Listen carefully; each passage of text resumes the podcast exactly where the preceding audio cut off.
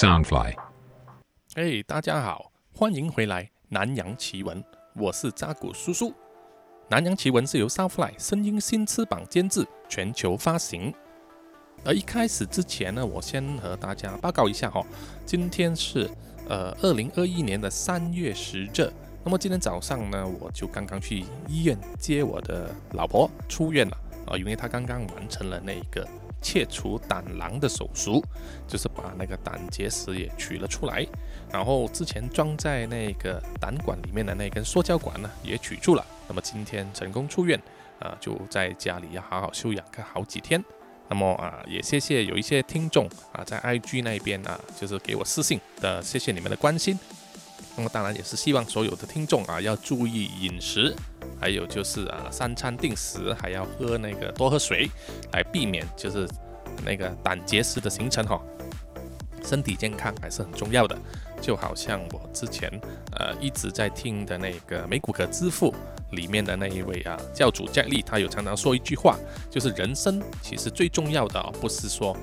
荣华富贵啊，还是什么东西。其实我觉得现代哈，最重要要做到的三件事就是不穷、不病、不无聊啊。这个也其实也现在我也算是在追求这个目标，就是不要穷，OK，也不要病啊，身体要健康。第三就是不无聊。我做人除了呃要追求呃一个财务自由之外，那么当然健康，另外呢，就是要追求一个有意义的、不会无聊的生活。那么怎么样做没有无聊的生活呢？就是要发展自己的各种兴趣和嗜好了。哎，我觉得培养个人的兴趣呢非常重要。可能小的时候有些人有兴趣，但是在成长的过程之中呢，因为学业、因为工作而渐渐忘记了，或者没有做到这个。兴趣啊，让它延伸下去。我觉得这样子的人生其实就会变成一种呃生活的机器啊，就是说只是为了打拼，而忘记了自己生活其实需要有很多心灵的调剂。那么兴趣就是这一方面的东西了啊。同样老人家也一样啊，穷其一生照顾孩子，把孩子长大了。那么长大之后，如果他本身没有兴趣，他整天把兴趣就是放在孩子身上，就变成是一个呃，我觉得是。会培养妈宝出来哦，他们会太过在意孩子，而且孩子就会失去，会觉得很多束缚啊，很多限制。这个其实对呃这个亲子关系其实是不好的。我个人其实是建议说啊，老人家年纪大了呢，一定要培养个人的兴趣。所以有一些老人家，如果他说啊没什么工作，没有什么怎么打发时间呢？啊，建议大家就是推荐他们去跳舞也好啊。做一些呃社交活动啊，去运动啊，或者是做这个盆栽种花，或者是唱歌，这些都好，让他杀杀时间。因为只有在这种情况之下哦，他才生活才变得有意义啊，每一天都有东西做。太无聊的人生，其实真的是一种自杀。好，本集呢啊就是要说一个发生在新加坡啊，又是新加坡。那么呃。这个可以说是新加坡最最近这十五年来呢最残忍的这个谋杀案啊，它是发生在新加坡南部一个地区叫做义顺，而涉及这个案件里面的凶手还有死者呢，全部都是中国人啊。这边说的中国人就是中华人民共和国哈。这个呢是发生在二零零八年九月十八日的晚上。啊，在新加坡义顺这一带的一个公寓，呃，这个居民呢，就听见啊，有一对男女在激烈争吵的声音啊，吵得不可开交。然后到了接近凌晨的时候啊，又有居民听到啊，有一个女人的尖叫声啊，真的是一种惨叫。叫了一阵子之后，就传来砰的一声啊，一个巨响，好像什么东西敲到了地上。然后他们又听到一个少女的声音，一直在颤抖的说：“不要，不要这样子，在求救。”这个到底是发生了什么事情呢？于是就有一些居民呢走出他们的公寓啊，在四周这边张望啊，或者是向曾经有可能是发出声音的地方去看，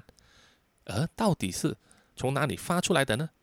那么就有一些居民啊，就在这个公寓的楼下啊那边就看到啊，居然有一个尸体，一个女人躺在地上一动不动的。啊，就有人觉得是坠楼了啊，有人坠楼了，于是大家就快快跑去报警了。等警察上门来到公寓的时候，经过一番搜查，才揭发了这一宗骇人听闻的案件。啊，这是一宗由螃蟹引发而成的案件。当天凌晨呢，警方就在这个公寓里面逮捕了一名中国籍男子啊，怀疑他就是嫌犯，是一个凶手。那么，在一个公寓单位里面呢，就抬出了三个雪人啊，全身是血的这个女人，呃，还有就是躺在这个公寓地上外面的呢，已经坠楼的这个是跌死的另外一位中国籍女人。这一共四名受害者之中呢，有三名。直接就是在现场已经死亡了。那么最后一名呢？啊，经过一番抢救之后，终于啊捡回一条命啊，可以成为这个控方的证人，可以证明整个案件发生的来龙去脉。那么这一宗因为螃蟹而引发出来的杀人血案，到底是怎么样会发生的呢？啊，它的来龙去脉就必须要追溯到很多很多年以前。呃，住在这个公寓里里面的这一对男女啊，啊，他们当年的这个情事了。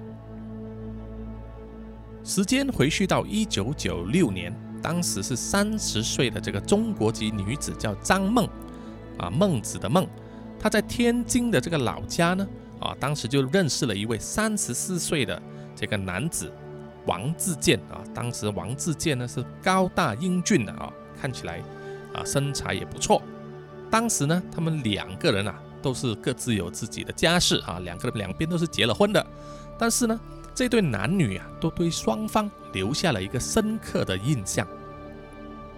到了二零零四年呢，张梦和这个王自健呢，哦，居居然又在街上偶遇啊，啊，偶然的相见，就好像韩剧一样。王自健当时呢，啊，就因为他的前妻呀，啊，出轨了啊，给他戴了绿帽。于是他们就离婚，所以当时王自健是刚刚离婚，回复自由身了，啊虽然回复了自由，但是他的意气消沉呐。怎么说？一个男人给妻子出轨啊，也是一件不光彩的事情，所以他也是很郁闷。那么他当时在见到了这一位张梦啊，这个女孩子，他就啊开始觉得说，哎，人生好像又有希望了。于是啊，啊，他就。借机跟他多一点聊天啊，慢慢的向他表达他藏在心里面很多年的这个爱慕的情谊啊。那么张梦本身呢，他也是想到说，呃，可以再续这个前缘呐啊，当然是喜出望外了啊，因为他也是蛮喜欢这个王自健这个男人。可是当时呢，张梦还是一个人妻啊，她的丈夫呢是一个公安，也就是警察了啊。那么可能因为和丈夫呢聚少离多的关系啊，所以张梦也算是不甘寂寞，所以啊，他就想到说啊，他就隐瞒了他自己的婚姻状况啊，也不告诉王自健啊，自健就和他在一起了，就是接受了这个王自健的追求。就这样，这一对男女呢啊，他们的感情迅速的升温，一直到二零零六年呐，张梦。就开始和这个王自健呢啊这对的男女呢就搞起了这个婚外情，当时啊真的是天雷勾动地火啊，情欲也是一发不可收拾啊。这对痴男怨女呢，当时就开始每一个礼拜啊，每一个星期就约会一次，非常的痴缠啊，可以说是爱的死去活来这样子。那么这个王自健呢啊这个男人，他还在他的背后啊。纹上了这个纹身，在纹身上面就是这个张梦的肖像，来表达他心中的这个爱意哈。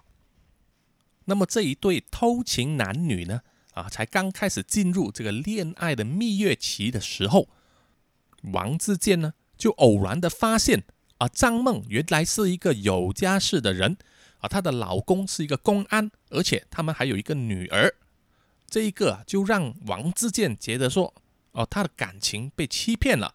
于是啊，他就向张梦提出分手。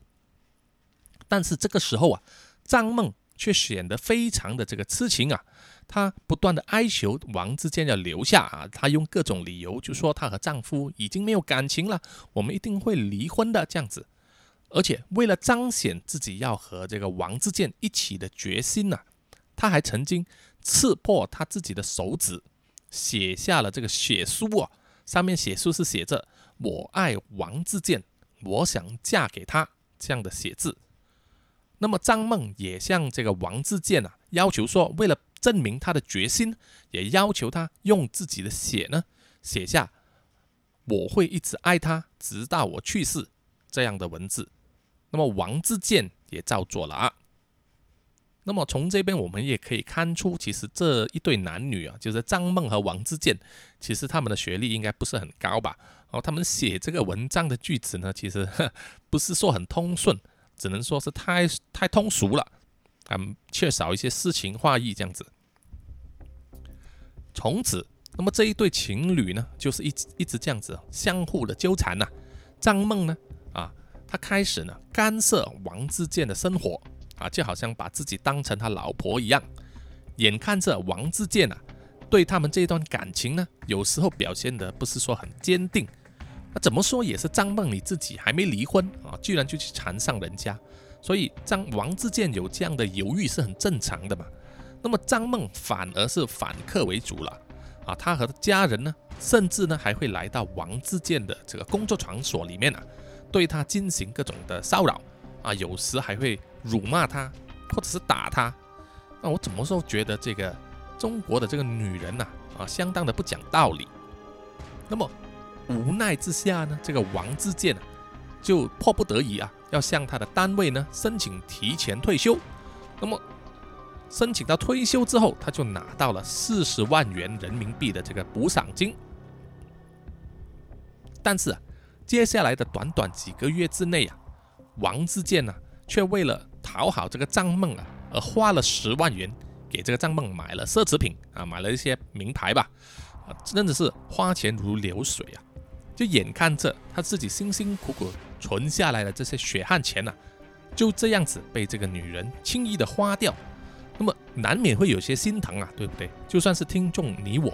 我也觉得会心疼啊，因为你赚的也不是很多钱，而且当时退休之后也没有工作啊，在吃老本，怎么能这样子随便花呢？那么后来呢，虽然这个张梦很快就跟她的这个公安的丈夫离婚了。啊而且她拿到了女儿的这个抚养权，于是张梦呢就带着女儿搬到了王自健的家里面住。那么王自健因为啊最后呢他是抱到美人归啊，把张梦带回家了，这样他也没有再说什么艳缘了。这样子一直到了二零零七年，张梦的女儿呢叫做冯建玲。啊，因为她嫁给姓冯的那个男人嘛，冯建林呢，他就得到了一个去新加坡念中学的这个机会啊，他可以申请得到。那么为了让他的女儿呢有更好的前途，那么张梦就决定要把这个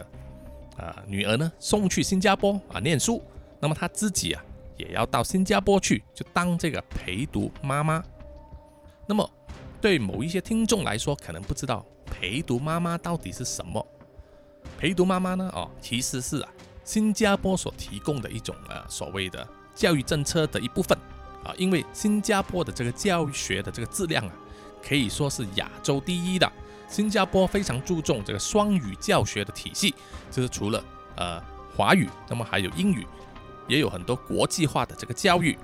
对某一些国家而言呢，它的学费也相对低廉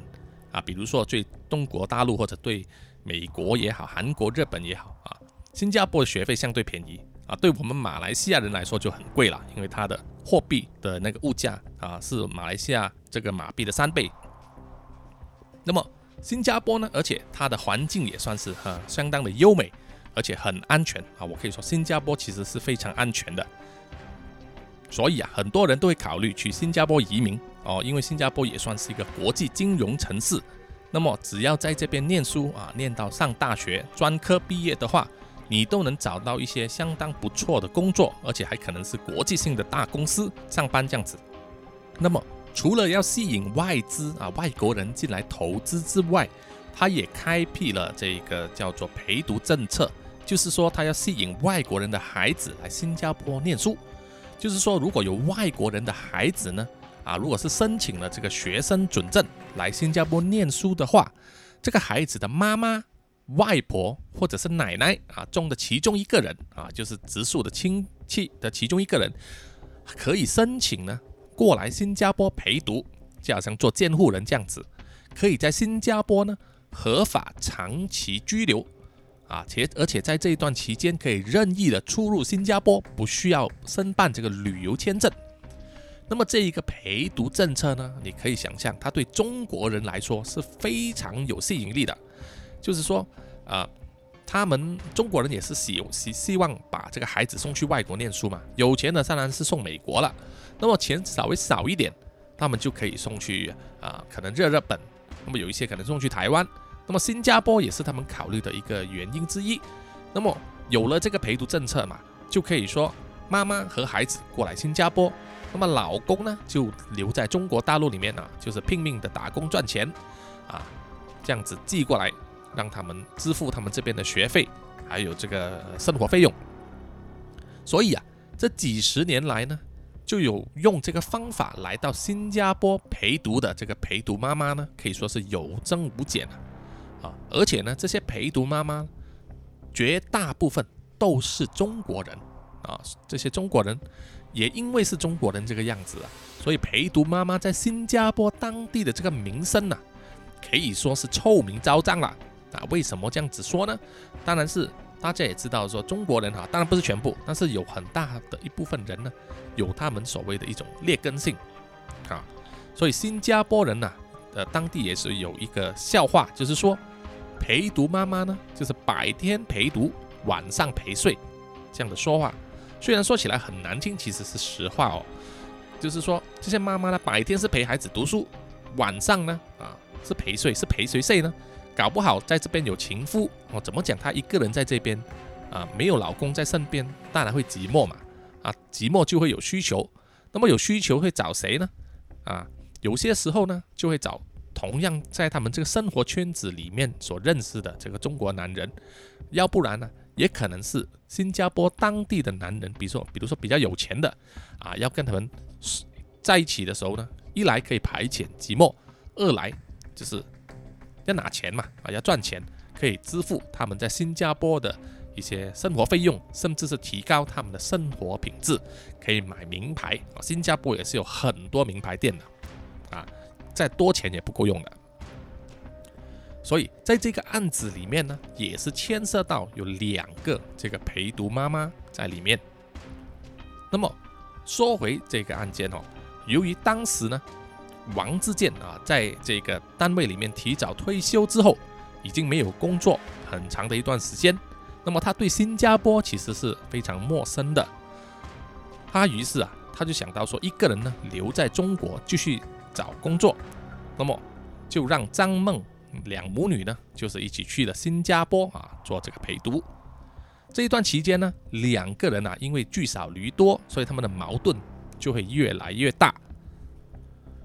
当这个张梦啊去了新加坡啊，办好了手续，让他的女儿冯建宁开始上学之后，他又再次回到中国，他就劝这个王自健呢，和他一起过去新加坡了。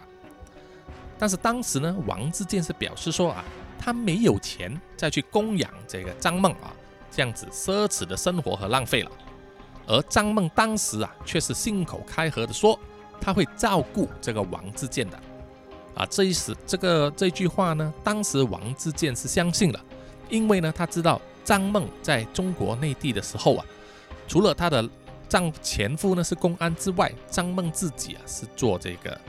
呃船务的。啊，船务事业，所以是有赚到一点钱的。所以张梦信口开河说会照顾他，那么王志健当时是相信了。于是这一对痴男怨女呢，又在一起，就让王志健啊，就办了一张三十天拘留的这个签证，就来到新加坡了。那么他希望趁这三十天在新加坡里面呢，可以尽快找到一份工作。然后就慢慢的在新加坡安顿下来，就和他这个情人张梦呢双宿双栖，啊，这个是他的美梦。当王自健来到新加坡之后，那么他就住进了这个张梦所租下来的一间公寓啊。当时张梦就是在新加坡南部义顺这个地方租了一间三房两浴室的公寓呢，啊居住的。其实王自健所不知道的就是张梦啊，在和王自健一起的之前呢，已经有好几个情夫啊，就包括她这个公安丈夫的前同事啊，所以啊，这个戴满了绿帽子的丈夫啊，后来就是愿意和张梦离婚的原因，而且他还患病啊，中了风，所以啊，才把这个女儿的抚养权呢交给了张梦，但是这个也彰显到张梦本身呢。是我们可以说是水性杨花的。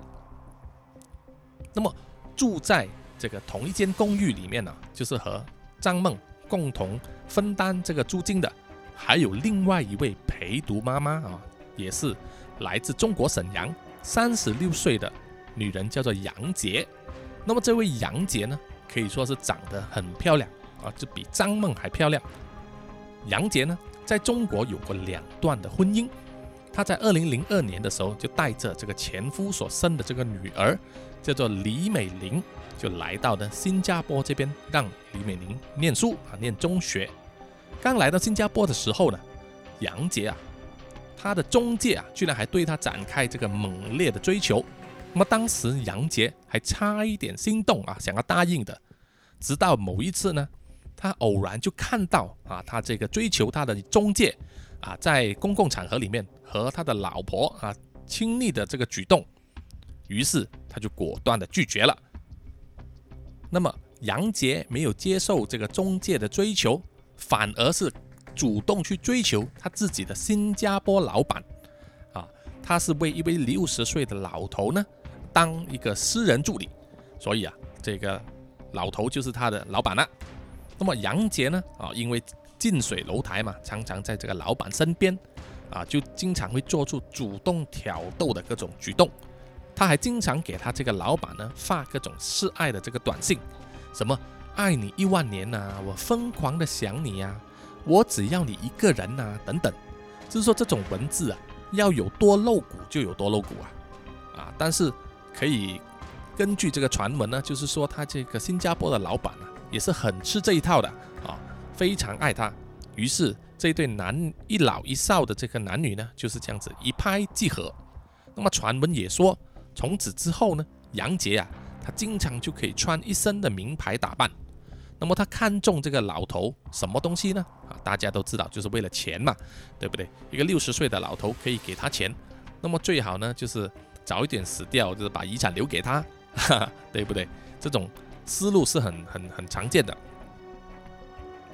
那么再说回张梦和这个王自健呢，他们当年的这个浓情蜜意呢，啊不顾一切的这个爱情和肉欲的这个纠缠，来到新加坡之后呢，就开始变样了，啊这个是因为他们要开始要面对这个现实，那么现实世界呢是很残酷的。王自健他拿的是只有三十天入境限制的这个签证，他打算在新加坡找工作嘛，但是来到新加坡十天。一直都找不到工作，只是说一直屡屡的受到挫败。当时他也没有其他的收入，住的呢是张梦的这个公寓，那么吃的呢就是他自己多年来的那个退休金，还有那个积蓄嘛。他带了几千块钱来到新加坡，但是还要给这个张梦拿去花。那么因为张梦也是可以说是很爱挥霍这个金钱，所以啊，王自健的口袋很快就没钱了。那么这个时候呢，张梦对王自健的态度呢，也是忽冷忽热的。心情好的时候啊，就当这个王自健啊是男朋友，就是有说不尽的这种绵绵情话了。但是心情不好的时候呢，张梦就会把这个王自健啊当成畜生啊，常常会恶言相向，还有很多这样子的管制。比如说，他还把他锁在这个房间里面啊，不让他出来。但是因为房间里面呢是没有厕所的，所以王自健当时怎么解决他的大小便呢？啊，就是被迫呢在这个房间里面用塑胶袋来装啊，来解决他的这个大小二便。所以可以看得出张梦啊他的那个任性的程度，这样子的相处方式啊，其实是让这个王自健觉得心灰意冷的。他是想要和张梦分手回去中国，可是张梦却是不想答应啊，不肯放手。在这样的压力之下呢，王自健啊，当然是累积了很多怨气，还有这个怒火啊，就是越积越多了啊。生活的压力，没有钱的压力，找不到工作的压力，还有就是他的爱人张梦对他这样子恶言相向的这个压力啊，一直一直这样子累积，终于到了某一天呐，因为一只螃蟹呢啊就爆发了，在二零零八年九月十八日。也就是案发当天晚上，大约是八点半左右，王自健呢，当时啊，他是全身赤裸的啊，坐在这个床上看书啊。当时啊，只是穿着一条黑色内裤的张梦啊，啊就开始走进房里面啊，去找他的茶。在这里要说明一下啊，就是说王自健呢和张梦是住在同一间房啊，因为他们的公寓是三房嘛。那么张梦的女儿呢？冯建玲是住另外一间房，杨杰母女呢则住第三间房。OK，了解了吧？那么当王自健全身赤裸的躺在这个床上看书的时候，穿着一条内裤的这个张梦呢，就向提出说他要吃螃蟹做宵夜。那么王自健呢，啊就表示说吃螃蟹很贵的，这一顿呢。起码要花上百元新币啊，一几百元新币的话，大约是等于台币两三千块嘛。那么当时呢，王自健真的是穷的连内裤都不剩了，对不对？啊，他的钱几乎都花光了。那么他就要这个张梦啊，不要这样子乱花钱。更何况他们一家人呢，前几天才刚刚吃过螃蟹，所以啊，王自健当时就坚定的拒绝了这个张梦的要求。而吃不到螃蟹的这个张梦啊，当时也是恼羞成怒，就对这个王自健呢破口大骂了。根据后来这个王自健在法庭上的这个证词呢，他说当时张梦骂王自健呢是一个是吃软饭的孬种、寄生虫、狗和驴生的这个穷光蛋啊，还有加上一大堆用人体器官组成的这脏话，听众们都懂的了哈。那么王自健啊，当时是被这个张梦骂得抬不起头来呀，他男人的这个尊严被批评得一文不值啊，他心里面的小宇宙呢，迅速被这个负能量充满了啊，加上前些日子就累积了一大堆这个怨气还有怒气，快要突破这个上限了，冲破一个压力锅了，骂了十几分钟，骂到张梦累了啊，大约是九点钟左右，他就倒头就睡。王自健呢啊，却因为翻来覆去啊，怎么样也睡不着啊。当然嘛，你被人家这样子辱骂啊，怎么样一定有一段火气在这个身体里面啊，当然是睡不着了。他想着啊，自己都已经几十岁了，却要寄人篱下哦，没有工作，没有前途，也没有积蓄，这种人生啊，真的是非常非常的失败的。于是啊，他就决定到这个厨房里面透透气哦。他当时是光着屁股啊，全身赤裸的走出去，在厨房那边就等待自己的心情可以冷静下来。可是啊，他身上那股负能量却是怎么样也挥之不去哦，就好像有一团火热的这个怒气就卡在这个喉咙里面啊，不吐不快，一直催促他不要忍耐哦，要解放出来。王自健忍啊忍，压啊压啊。那一股负能量呢，都压不下去，于是就在一瞬间呢，他的理智突然间断了线，哦，脑袋一片空白，随手啊就抓起一把刀，冲回去房间里面，一片黑暗之中啊，半蹲在这个熟睡的这个张梦旁边啊，抬手就是一刀刺向张梦的腹部，张梦当时啊，当然是痛得呱呱大叫啊，惊醒起来。王自健为了不让张梦呢有机会反抗或者是求救，就一股劲的对他狂砍，一共砍了他四十四刀，包括在腹部、胸部、颈部等等，一直砍，砍到鲜血四溅，沾满了整个房间的各个角落，一直到喉咙之中啊，他一股气啊用完之后，王自健才停下手来，看着倒在一片血泊之中的这个张梦啊，还有。就是自己的下体啊，也因为狂乱的时候胡乱的挥刀，哦，有误伤了自己，留下了几道伤口。当王志健开始感觉到伤口的痛楚的时候啊，忽然间他身后的这个房门啊被打开，有一个人影啊就站在门口那边。王志健于是转身啊，就大步的冲过去，不由分说就对这个人呐一直砍，砍了他四十二刀，其中一刀呢就刺穿了他的肺部还有心脏。这个人呐毫无防备之力啊，就这样子倒在张梦的身边。那么王志健后来呢才知道，这个被他砍的人呐就是张梦的女儿冯建玲啊。砍死了张梦母女之后。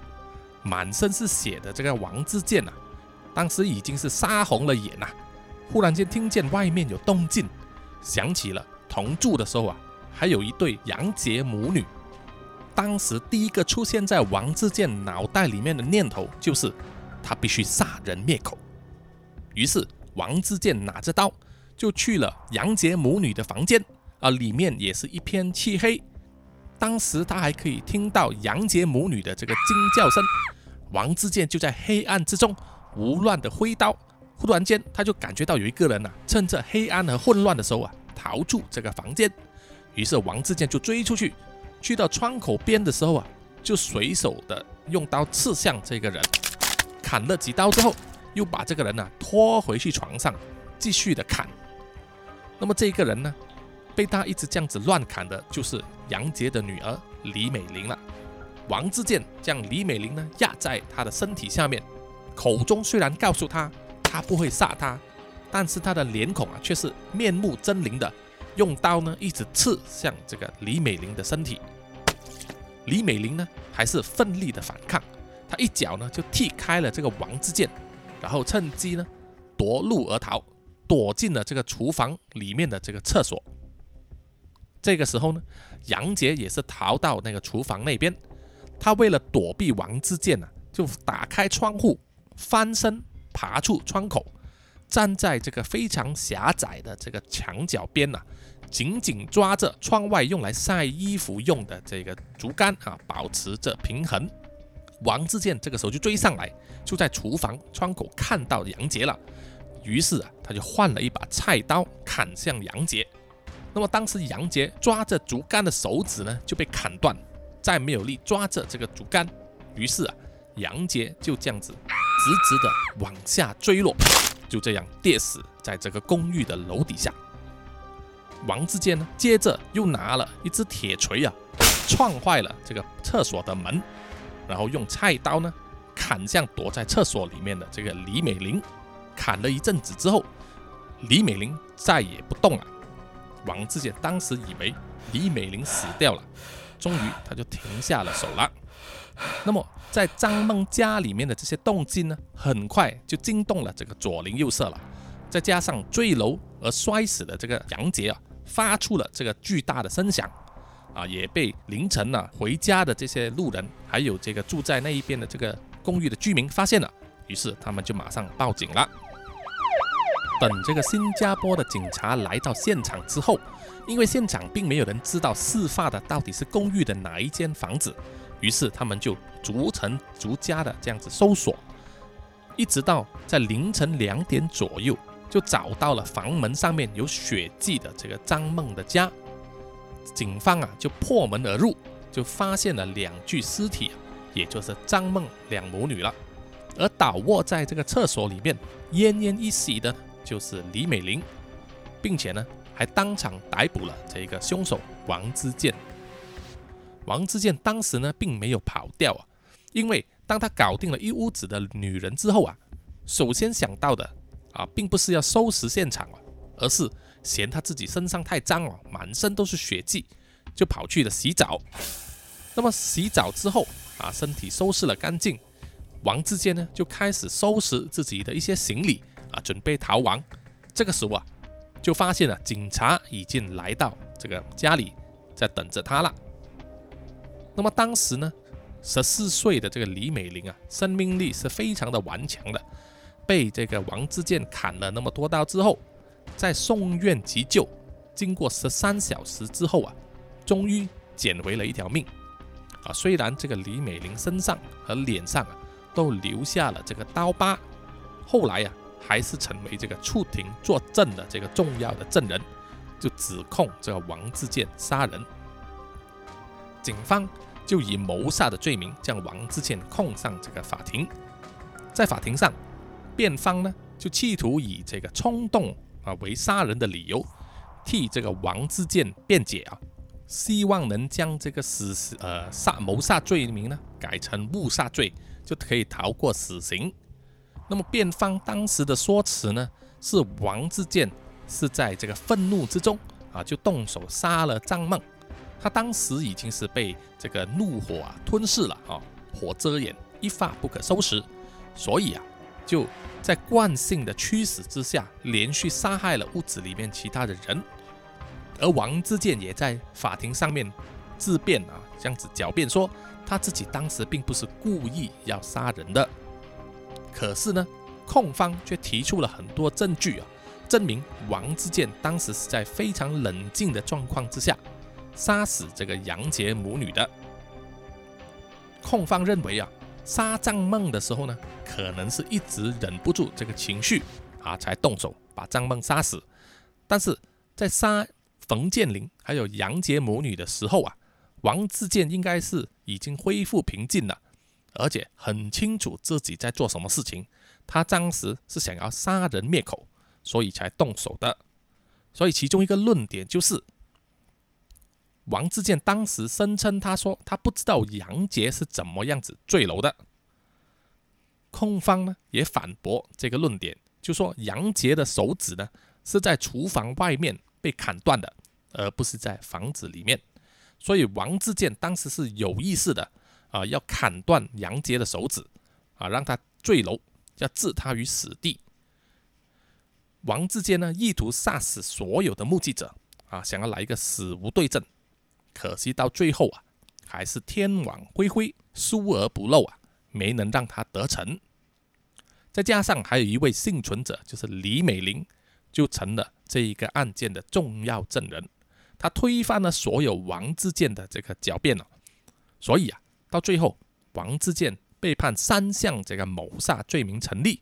依法判处绞刑。虽然控方和辩方啊都有申请上诉，这样子拖了好几年，一直到二零一四年，新加坡高等法院呢还是裁定王志健呢上诉失败，维持死刑。所以啊。最终以螃蟹而引起的杀人血案，就一直到王志健呢问掉为止，画上了句点啊。好，这一集的这个南洋奇闻呢，就到此为止啊。希望听众们喜欢啊，也希望所有的听众呢，可以去 Apple Podcast 给我这个 Podcast 留言啊，给一个五星的评价，还有可以去这个呃我的 MV 啊专业啊 Facebook 啊，还有我们的官网，还有我们的 IG 上面呢给我留言。那么我们到下一集再见啊，拜拜。